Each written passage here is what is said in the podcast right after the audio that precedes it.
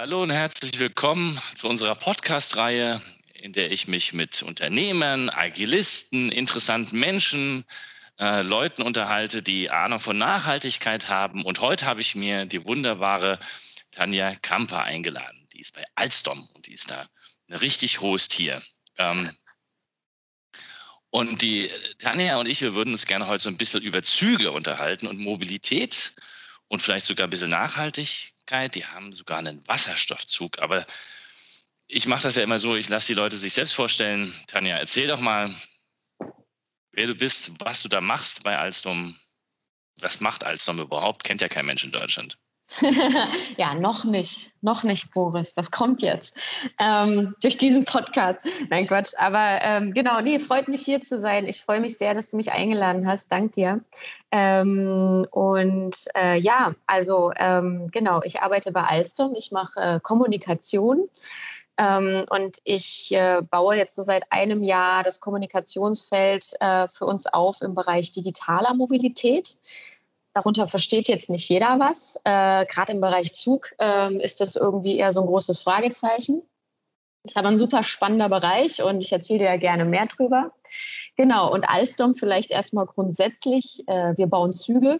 Ähm, wir bauen zum Beispiel den TGW. Ich glaube, daher kennt man uns auch. Ähm, und ähm, ja, und alles, was rund um die Schiene so passiert. Also eigentlich so das coolste Verkehrsmittel, das es gibt. Ähm, damit befassen wir uns.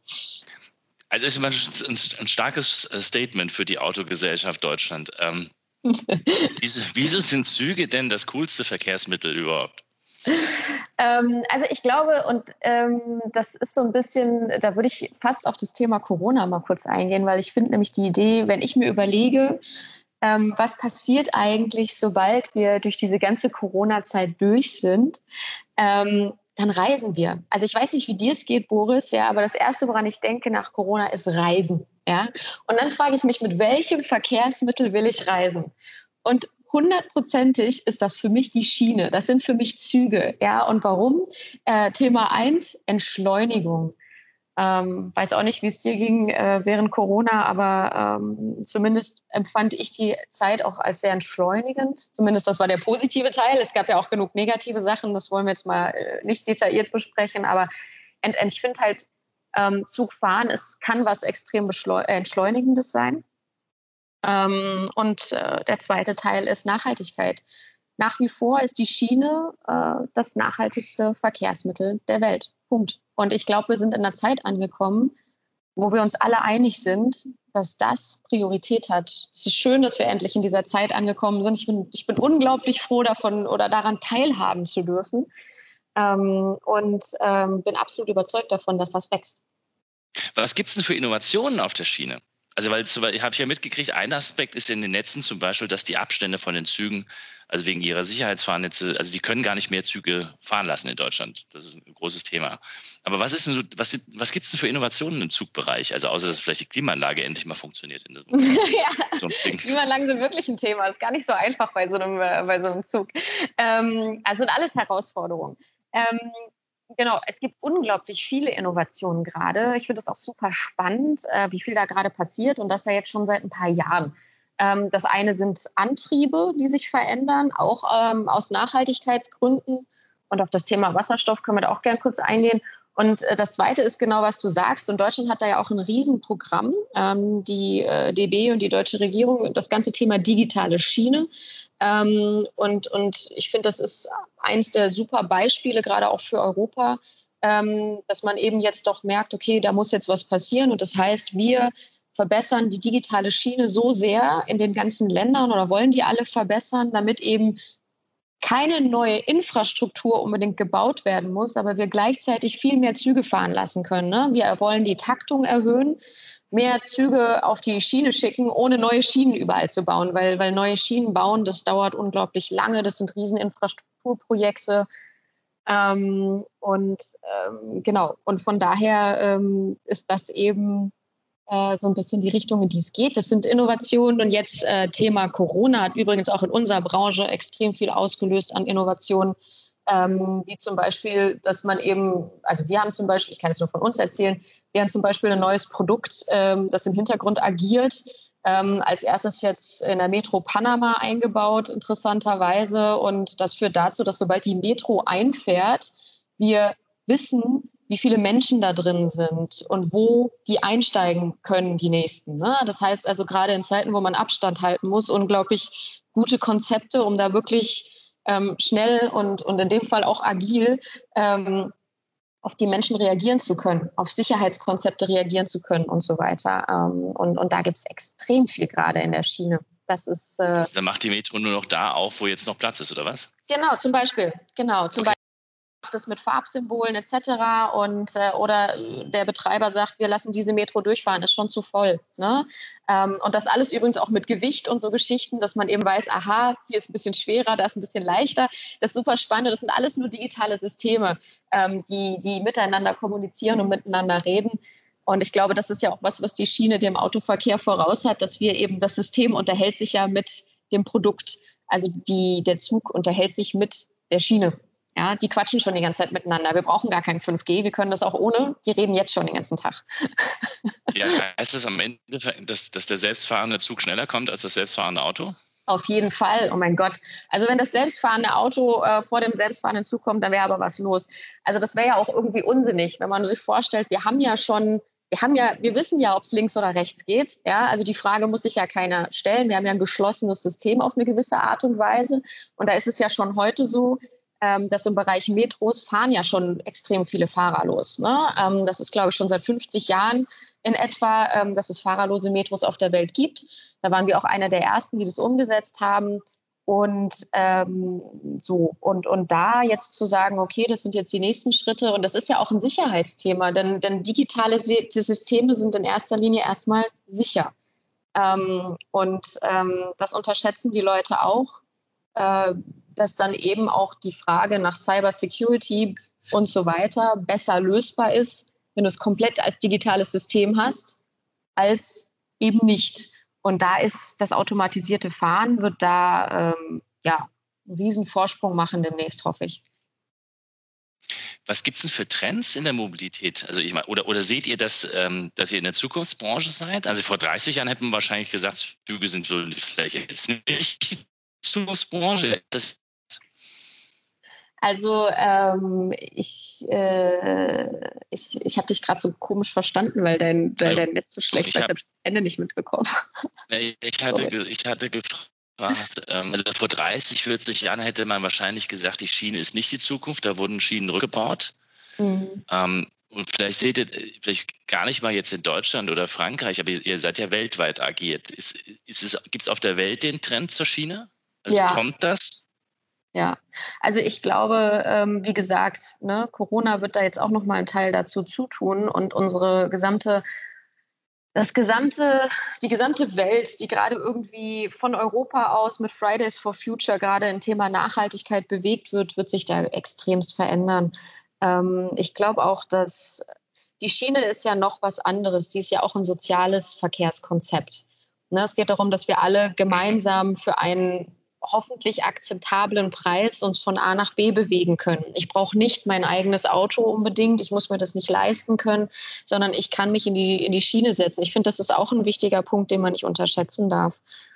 Und klar, das ist, äh, also ich glaube, ich glaube, die Frage nach Zukunft ergibt sich gerade gar nicht für mich. Ich glaube, das ist ganz, ganz klar. Und deswegen ähm, ist es ja auch so, und das hast du ja vielleicht auch mitbekommen, dass wir gerade ein, ähm, also mit einem unserer Wettbewerber zusammengehen sozusagen dem übernehmen, ähm, weil wir eben auch sagen, wir brauchen euch, wir brauchen all diese Mitarbeiterinnen und Mitarbeiter von euch. Das wird total geil. Wir bauen Züge und Züge braucht die Welt und die Welt braucht Züge.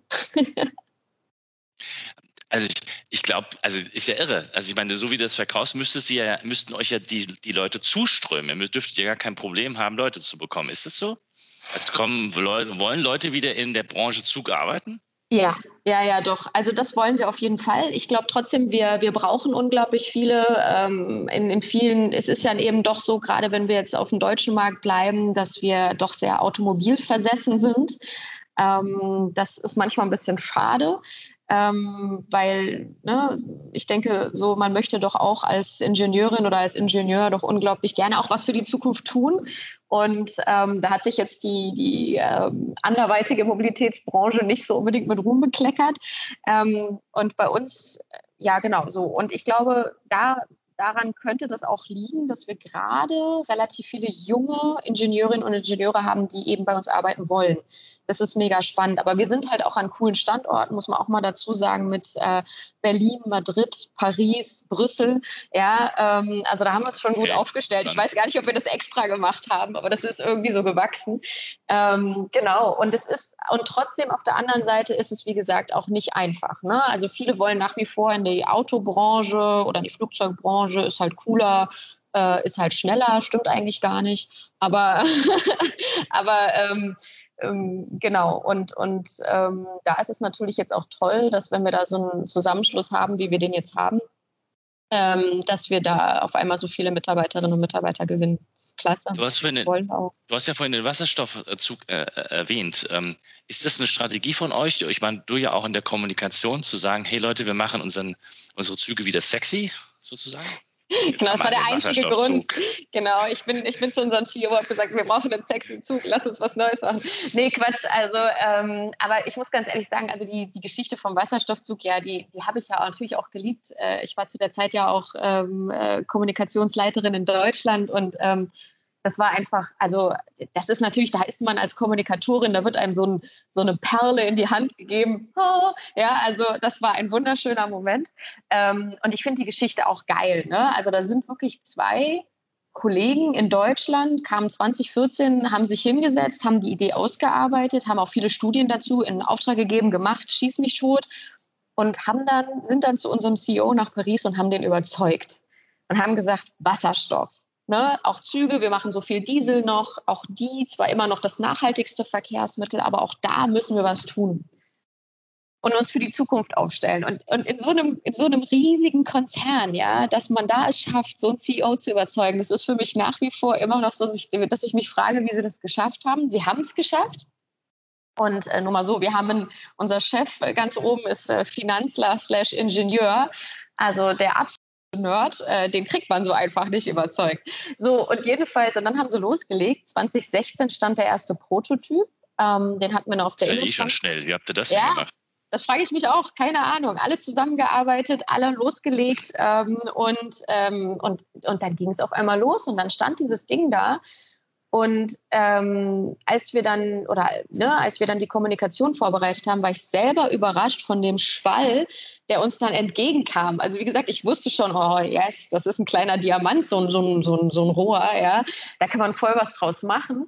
Aber wie das dann ähm, eigentlich durch die Decke geschossen ist und vor allem wie viele Politikerinnen und Politiker uns auch ähm, beobachtet haben, angerufen haben, sich das angucken wollten. Ähm, super, super spannend, muss ich ganz ehrlich sagen. Ähm, und dann ähm, vor allem mit, ähm, mit Menschen wie Enak Ferlemann, dem Staatssekretär ähm, in, im Transportministerium, der auch sofort Feuer und Flamme war, selber mit einem Wasserstoffauto seit Jahren fährt oder sich fahren lässt, aber trotzdem. Ne? Ähm, äh, und der auch sofort Feuer und Flamme war, Olaf Lies, äh, der, der jetzt Umweltminister und davor Transportminister in Niedersachsen war. Die haben sich die, haben, waren, die waren sofort da, die haben gesagt, Leute, super.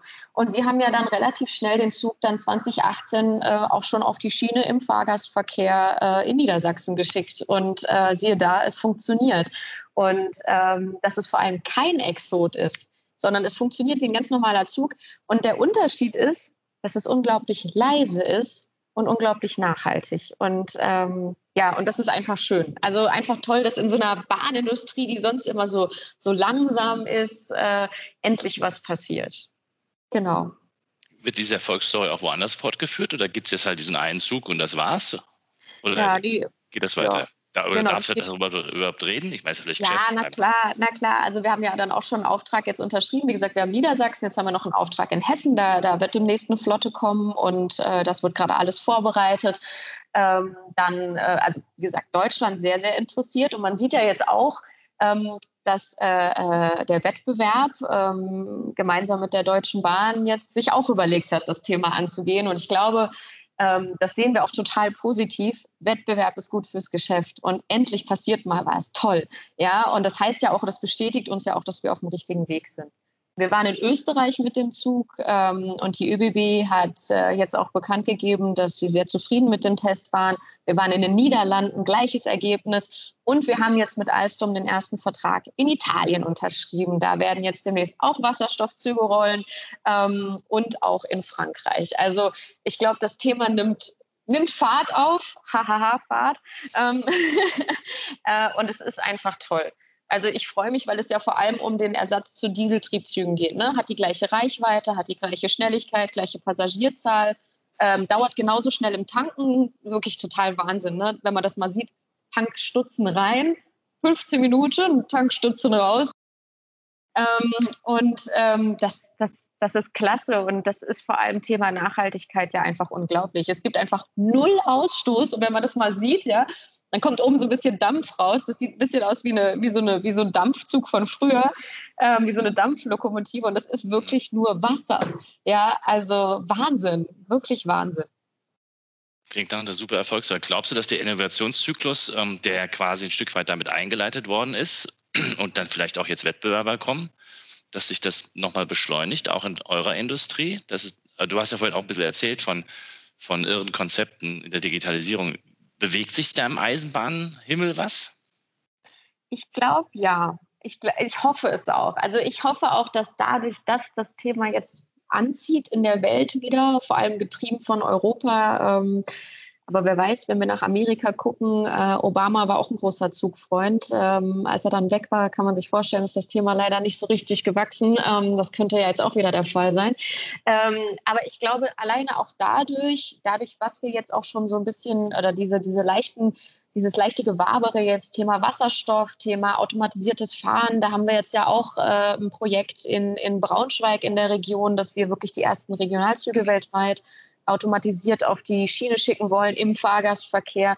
Und, und ich denke, dadurch getrieben merkt ja jetzt auch die Eisenbahnindustrie selber oder sieht sich auch selber mit neuen Augen, ach guck mal, ähm, das ist ja eigentlich, ja doch, das geht ja und das funktioniert ja und lasst uns doch mal mehr trauen. Und ähm, manchmal frage ich mich, ob das manchmal auch kommunikationsgetrieben ist meine Hoffnung. Ob das jetzt stimmt, weiß ich nicht. Ja. Dass wir auch unseren kleinen Teil dazu beigetragen haben, ähm, dass die Geschäftsführerinnen und Führer von den, ähm, von den Eisenbahnunternehmen das jetzt auch so ein bisschen betrachten und sehen. Ähm, ja, aber ich hoffe ja. Also ich würde die, die Frage auf jeden Fall mit Ja beantworten. Siehst du neue Konzepte, die da aufkommen? Ich meine, aus deiner Warte, entstehen neue Mobilitätskonzepte gerade? Die dann auch nachhaltiger sind, die Schiene noch mehr nehmen? Oder ist es noch viel zu festgefahren? Also ich habe irgendwann mal hab schon irgendwann gelernt, dass der Fahrplan in Österreich sieben Jahre braucht, bis man den ändert. Es dauert, äh, umzubauen. Ich weiß nicht, ob das wirklich so ist. Hat mir nur mal einer erzählt. Das fand ich schon heftig, wenn das wirklich so ist.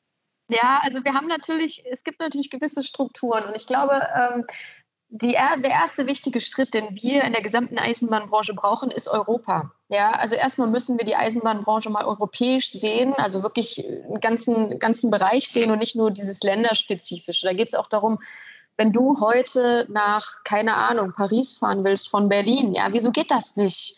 Wieso kannst du nicht in vier Stunden den Zug nehmen und bist dann da? Und wieso ist das so ein Drama?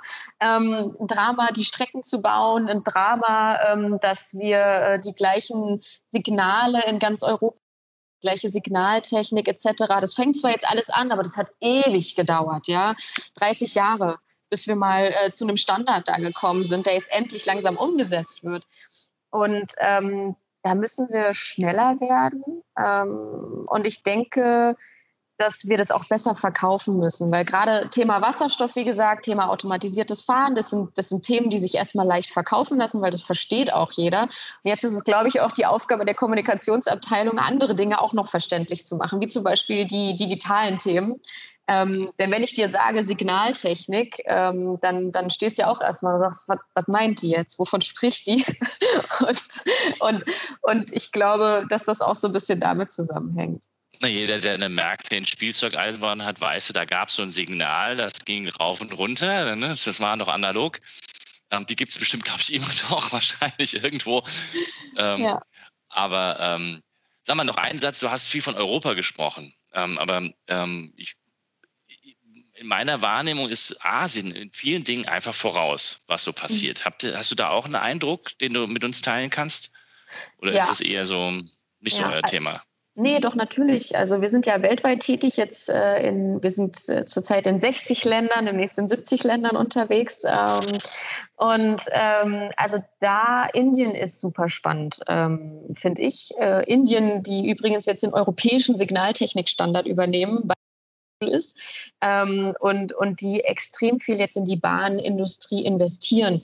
Also da sehe ich äh, viel, viel, das passiert. Ähm, und China ist natürlich auch ein spannender Markt, an den man leider ähm, schwieriger rankommt von außen. Trotzdem sind wir da auch alle drin. Und ähm, wenn man sich da den Vergleich anguckt zu dem, was wir machen, ja, also da, ähm, das hatte mein, mein ehemaliger Chef so schön erklärt. Er meinte, er war schon mal in einem chinesischen Werk. Und wenn wir bei uns vorstellen, uns ja, da stehen so fünf ICEs nebeneinander in so einem Werk, ja, in so einem, in so einem, äh, ja, in, in so einer Halle dann stehen da halt einfach mal so 100.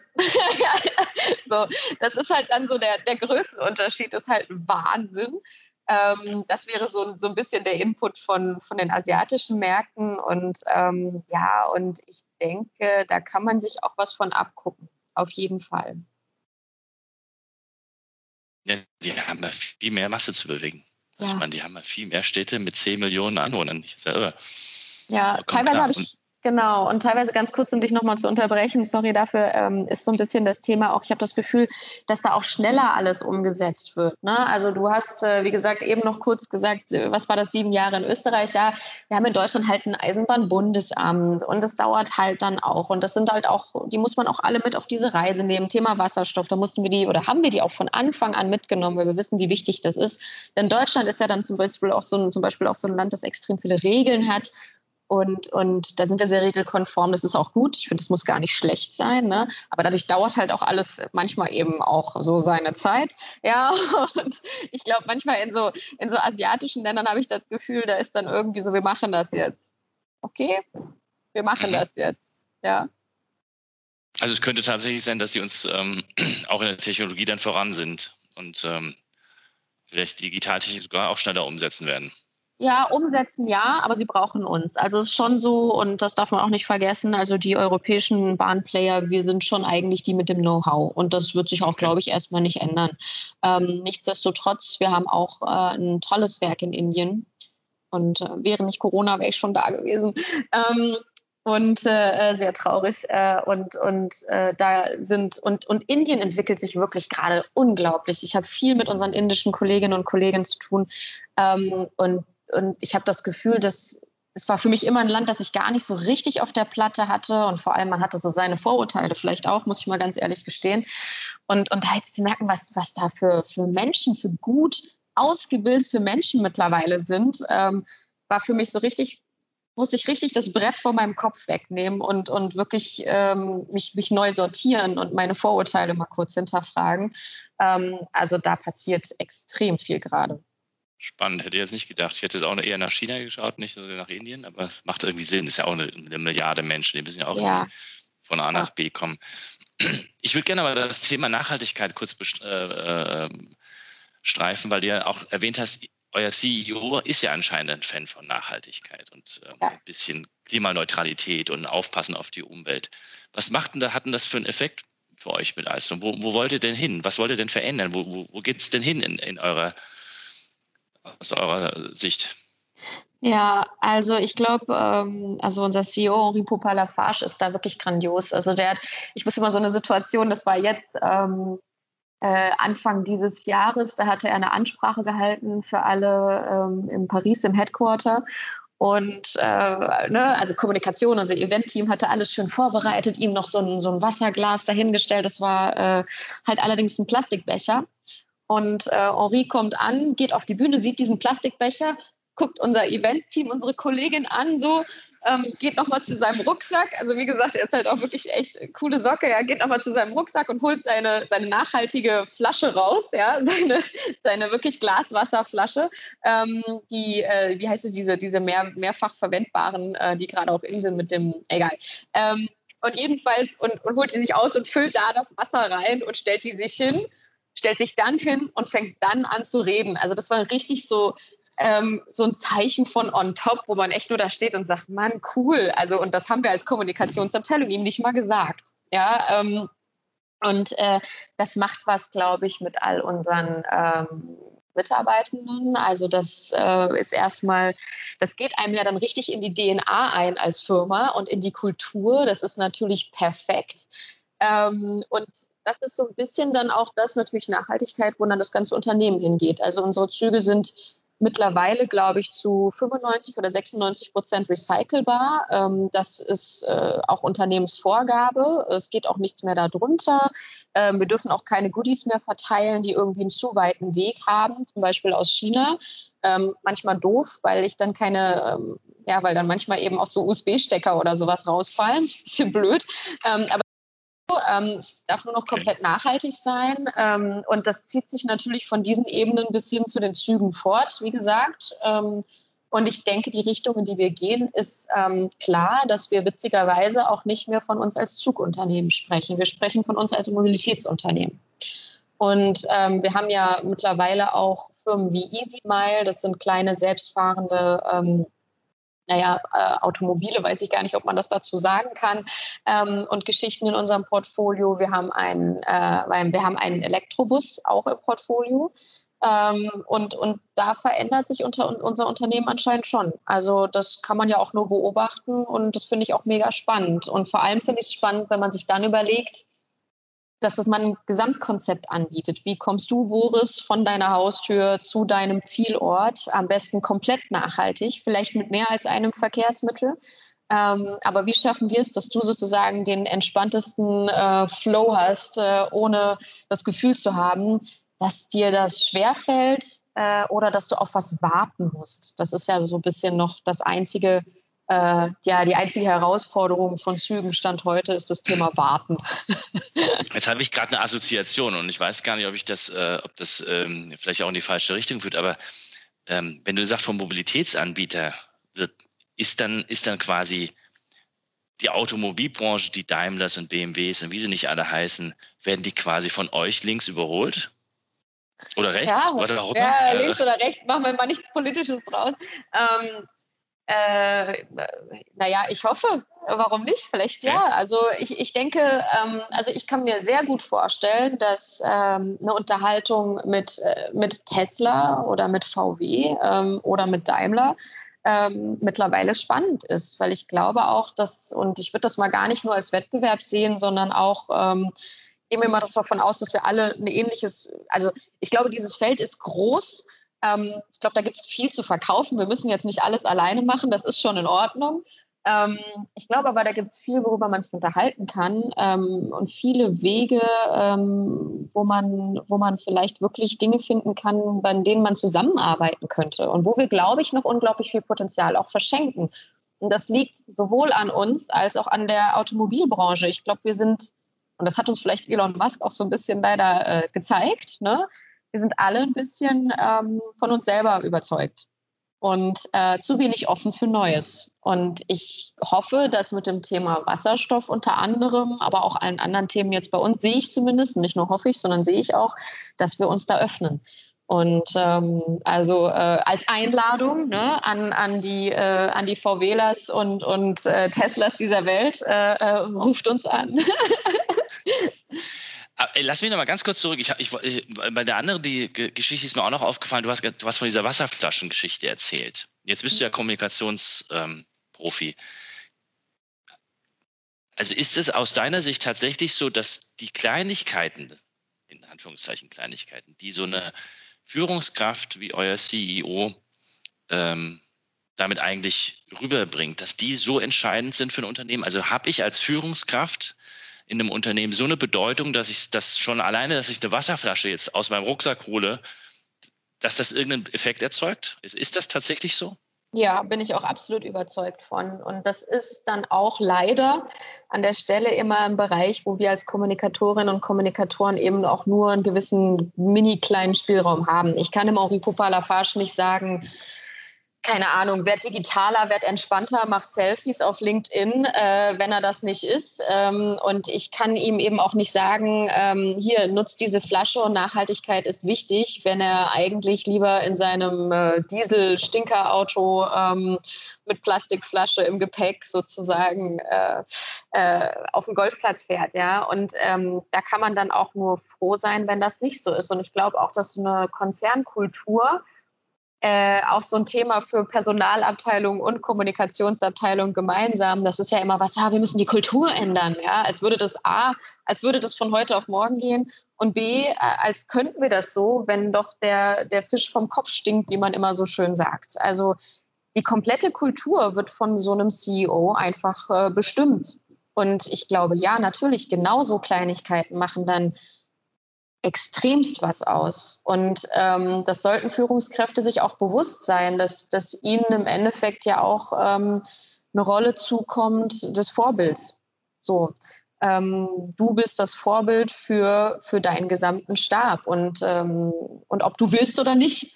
ja, ja, aber ich also, finde das nochmal eine ganz spannende Beobachtung, weil das, ich glaube, das Vorbild macht das immer so groß. Ich finde so eine, so eine, so, so, so eine Haltung zu sagen, ey, pass einfach auf das auf, wie du, was du tust. Also wenn du nachhaltig sein willst, dann benutzt halt vielleicht wirklich keinen Plastikbecher mehr oder sowas. Ja?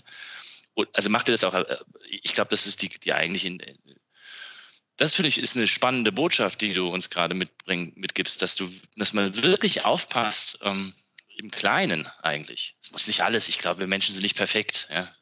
Aber um Gottes Willen. ähm, dass man sich das halt mal überlegt. Ähm, ja. Welche Effekte und Kommunikationsleistungen hat. Also ich weiß zum Beispiel ein Wahnsinns, der General McChrystal hat in seinem Buch geschrieben, Teams of Teams, wo es auch um wie, wie verändere ich die Kultur einer Organisation ging. Der hat dann zum Beispiel täglich eine Videokonferenz gemacht und hat dann gesagt, es war dann plötzlich entscheidend, ob er seine Brille abnimmt oder nicht, wenn einer was gesagt hat, weil dann wurde okay. sofort spekuliert, warum hat er jetzt seine Brille abgenommen, ja, steht in dem Buch. Und ich denke, und da vielleicht wollte sich einfach nur die Augen kratzen, ja, also was, was weißt du nicht, aber es scheint wirklich so einen riesen Effekt zu haben und ähm, deswegen wollte ich das nochmal herausstellen.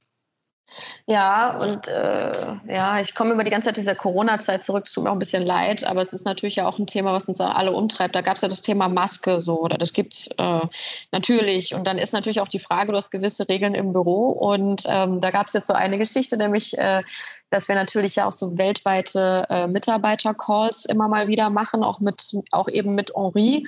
Und dann ist die Frage, ähm, du sitzt in einem, in, einer Konferen in einem Konferenzraum in Paris und da ist bei uns nun mal die Regel, du musst eine Maske anhaben. Ja. Mhm. Ja, und dann kannst du, und, und das war ja auch, das ist ja dann auch wichtig, weil wenn du jetzt, wenn du das, also du siehst halt besser aus ohne die Maske und kommst halt auch besser rüber, aber wenn du das jetzt machst, was, was für ein Zeichen gibst du dann? Und wir haben uns dann aber auch gemeinsam, und das ist ja dann auch schön, dass man mit so einem Chef dann auch entspannt reden kann, dafür entschieden, dass er die Maske trägt, solange jemand im Raum ist, außer ihm, was, was wir ja in dem Moment waren. Ne? Mhm. Ähm, und so Geschichten, also ja, ich denke, die Kleinigkeiten machen was aus. Das ist schon wirklich, äh, ist ein guter Punkt. Krass. Ich finde es krass. Ähm, wie sieht's, ich habe noch eine andere Frage. Ich weiß nicht, mhm. ob, die, ob die zu weit führt, aber ähm, jetzt ist das ja ein Eisenbahnkonzern. So, ganz krass. Eisenbahner, als ich jung war, Eisenbahner, da wollten alle zum Eisenbahn, ähm, wieder schon uralt. Und äh, wie ist denn das? Wie, verändert sich die, verändert sich die, die Belegschaft hin zu mehr äh, Frauen im Unternehmen? Gibt es dann auch eine Tendenz, mehr Führungskräfte? Habt ihr das auf dem Schirm? Ja. Ich komme gerade drauf, weil die Nasdaq heute bekannt gegeben haben, ab sofort wollen, wollen sie alle die listen, die kein, keine Frau im Vorstand sitzen haben. Ist das für euch auch ein Thema? Ja, ist ein riesiges Thema. Also wirklich kann ich es nur als, als äh, na gut, riesig. Äh, ähm, ja, es ist ein riesiges Thema, weil, weil, weil eben der Sumpf so riesig ist. Ähm, wir haben es uns zur Führungsaufgabe gemacht. Also es ist, äh, wir haben Regeln oder wir haben das Ziel uns gesetzt, weltweit im Konzern 25 Prozent Frauen in Führungskräften und, und oder Ingenieurinnen bis 2025. Mhm. Ähm, das, das, ist schon mal super. Ja. das mal als erklärtes Ziel zu haben.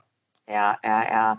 Aber es ist, es ist schwierig. Also ähm, in, in Deutschland, und ich bin da ganz ehrlich, sind wir jetzt, glaube ich, bei 13 Prozent ähm, in unserem deutschen Bereich des Unternehmens. Das reicht nicht, aber das wissen wir auch alle, das reicht nicht. Ähm, jetzt ist es so, dass, ähm, also, dass wir äh, im Vorstand von Alstom weltweit haben wir, glaube ich, mittlerweile, will ich nichts Falsches sagen, drei oder vier Frauen. Das ist also auch gut.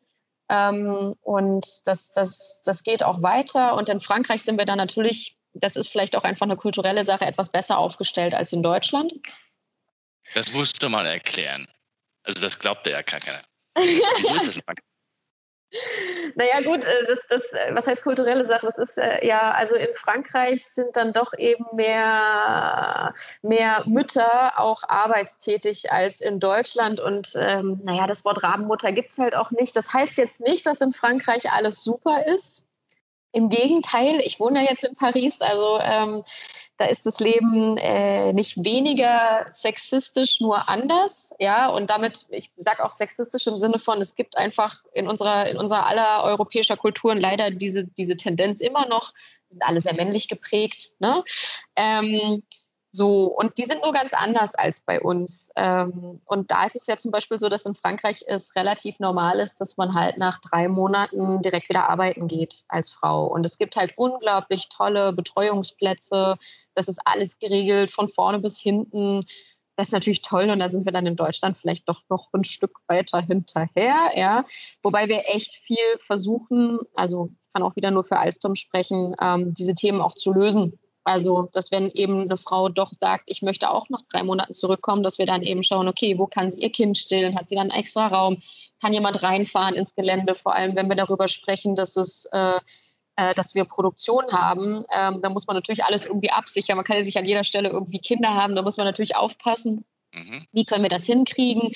Ähm, und so weiter. Ähm, aber so, dass es eben möglich ist. Und vor allem, ich glaube, in Deutschland ist eher so das Thema, dass wir das halt auch gut heißen, dass wir das nicht beäugen, sondern dass wir das als normal sehen. Und deswegen, das sind so, so kleine Unterschiede, wo ich schon sehe, okay, das liegt vielleicht auch daran, dass eben doch die Prozentzahl der Frauen da ein bisschen besser ist äh, in, in unserem französischen Gefilde als in unserem deutschen.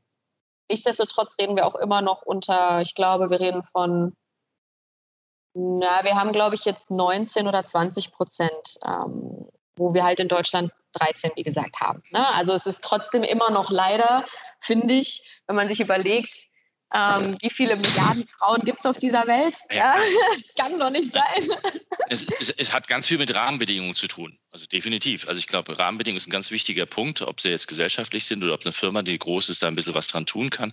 Also eine, aber es gibt wahrscheinlich auch nicht nur das Thema Rahmenbedingungen, sondern auch die berühmte gläserne Decke und will man das halt. Und natürlich auch, glaube ich, wir uns immer nichts vor. Also aus welchem Grund auch immer, ich will jetzt gar nicht die Bilder des, des Bildungswesens da schon wieder angreifen, obwohl ich das heute Abend machen werde in unserem Bildungspanel. Ähm,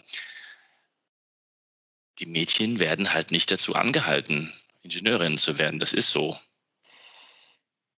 Das wird ihnen so. der Spaß genommen. Also mit angehalten ist schon falsch ausgedrückt. Es müsste halt der Spaß geweckt werden, dass das Spaß ja. machen kann, oder?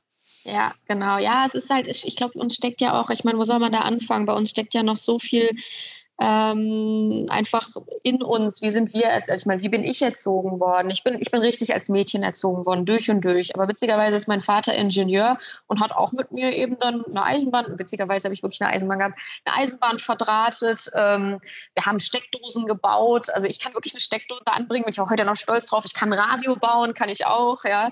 Äh, und trotzdem hat es nicht dafür gereicht, Ingenieurin zu werden. Ähm, das war dann doch eher irgendwie, äh, ja, nicht meins ähm, was ja nicht schlimm sein muss. Ähm, aber da frage ich mich manchmal, wenn ich jetzt ich als Junge gewesen wäre, hätte ich dann nicht doch nachher eher wirklich so in die Richtung studiert? Äh, wurde mir das vielleicht doch mehr ähm, ausgetrieben, als man sich selber ja auch zugibt, wobei meine Eltern das ja auch echt versucht haben. Also sie haben ja wirklich ihr Bestes in ihrer Generation gegeben, aber Frage ist halt trotzdem auch, Sie sind ja wieder von Ihren Eltern erzogen worden und ich glaube, das dauert einfach kulturell extrem lang, bis wir da an einem Punkt angelangt sind, dass wir es wirklich schaffen, dann noch offener unsere Kinder zu erziehen. Und es fängt ja auch schon bei Kinderbüchern an. Versuch mal eins zu finden, was nicht äh, Mama, Papa, Kind darstellt. Ja, also oder einfach mal etwas offenere Beziehungsformate und äh, schieß mich tot. ja, und ein paar Sachen sind einfach ganz merkwürdig. Also mein kleiner Sohn, der ist zwei der will unbedingt Bagger schauen und, und also ich weiß, ich habe nichts, ich behaupte, ich habe nicht bewusst irgendwas gemacht. Großes Ehrenwort, ja. Aber er will Bagger schauen und er will mit Werkzeug spielen. Er geht immer an meinen Werkzeugkasten. Er will zwei, noch nicht mal zwei. Ja, sehr geil. Und, und meine Tochter, die ist jetzt äh, gerade mal vier und die mag Stöckeschuhe. Und Prinzessin Elsa, und du kannst nichts machen. Es ist unfassbar, ja. Ähm,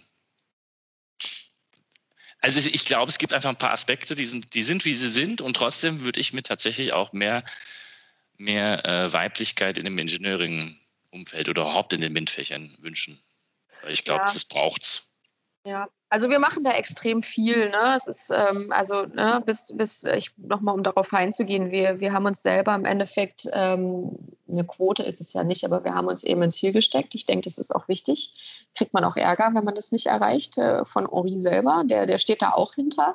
Das ist ihm auch wichtig. Ähm, und ähm, Gleichzeitig haben wir ähm, natürlich auch interne Gruppen gegründet. Alstom Women in Excellence ist äh, relativ neu jetzt entsprungen. Das ist aus Amerika und, und das machen wir jetzt weltweit. Super spannend. Das ist wirklich auch so eine Vernetzungsebene intern. Und dann versuchen wir natürlich auch extern extrem viel zu machen. Wir hatten in Deutschland zum Beispiel auch einen, wir haben das einen Diversity-Salon genannt. Das war super spannend und haben da, ähm, das war super lustig, weil wir im Endeffekt, wir haben in das Publikum 50 Prozent Männer und 50 Prozent Frauen gesteckt, von der Fertigung bis zum Geschäftsführer. Das war super geil, weil wir mussten ja voll die, äh, wir mussten ja wirklich uns voll überlegen, wen wir da jetzt reinnehmen, damit wirklich diese Zahl auch passt. Und dann haben wir beim ersten Auftakt, da ging es, wie gesagt, Diversity und das erste Mal, als wir das gemacht haben, ging es ums Thema Frauen. Und da haben wir dann ähm, auf die Bühne nur Frauen gestellt. Nur Frauen. Also wirklich das Publikum gemischt und Bühne aber nur Frauen, aber auch kein Ding draus gemacht. Also wirklich so, also auch, auch nicht erwähnt. Ja, unsere, ähm, äh, also äh, unsere eine unserer Aufsichtsrätinnen in Deutschland, da haben wir übrigens viele Frauen drin, ähm, äh, hat den Auftakt gemacht und äh, danach ähm, hatten wir noch eine Speakerin von Volkswagen. Da fängt übrigens die Verletzung dann auch an, nur mal so. Ähm, und dann hatten wir noch unsere Welt, äh, nee, unsere Europa-HR-Chefin und dann hatten wir noch ein Podium mit externen Speakerinnen, ähm, das äh, ich damals moderiert hatte. Also und, und ich glaube, das ist auch gar nicht unbedingt jemandem aufgefallen, weil das Publikum war ja super gemischt und es war diese Normalität dahinter, die wir so ein bisschen, ähm, wo wir so ein bisschen anpieksen wollten. Äh, und sowas finde ich halt auch mega spannend. Und ich glaube, da müssen wir noch viel, viel mehr machen, so Sachen, ne? dass man einfach ähm, einfach mal Sachen umdrehen, einfach mal, einfach mal den Spiegel vorhalten. Guck doch mal. Und, und wie findest du das jetzt? Fehlt dir da was? Weil ich war letztens auch in einem Call. Kommunikation ist immer sehr frauenlastig, kann man sich vorstellen, ja. Ähm, ich war letztens im Call mit sieben Frauen und ich habe nur gedacht, ach, kann hier mal ein Mann dazukommen oder irgendwas anderes, was Älteres, was keine Ahnung. Diversity, wir wissen doch mittlerweile, wie viel das ausmacht. Mhm. Ähm, und ich merke es richtig selber. Also mir fehlt, wenn ich nur mit Männern spreche oder nur mit Frauen spreche, dann fehlt mir was. Also da, da merkt man richtig, da fehlt Input. Ähm, und das ist ja jetzt mittlerweile auch nachgewiesen, deswegen ja auch absolut kein äh, Geheimnis mehr. Ja, man weiß, dass alle, alle, äh, steht überall eine Studie nach der anderen, diverse Gruppen sind effektiver, produktiver, innovativer. Ja. Ist halt so. Endlich, endlich haben wir mal Zahlen, die das belegen. genau. Tanja, vielen, vielen herzlichen Dank. Wir haben, Gerne. also, du hast, du hast die Zugbranche oder Entschuldigung, die Mobilitätsbranche so spannend gemacht. Ich wünsche euch ganz viel ähm, Zustrom an innovativen, kreativen Querdenkern und Querdenkerinnen, die zu euch kommen und aus ähm, und vielleicht die Schiene wieder sexy machen. Vielen Dank. Dankeschön, Boris. Ciao. Ciao.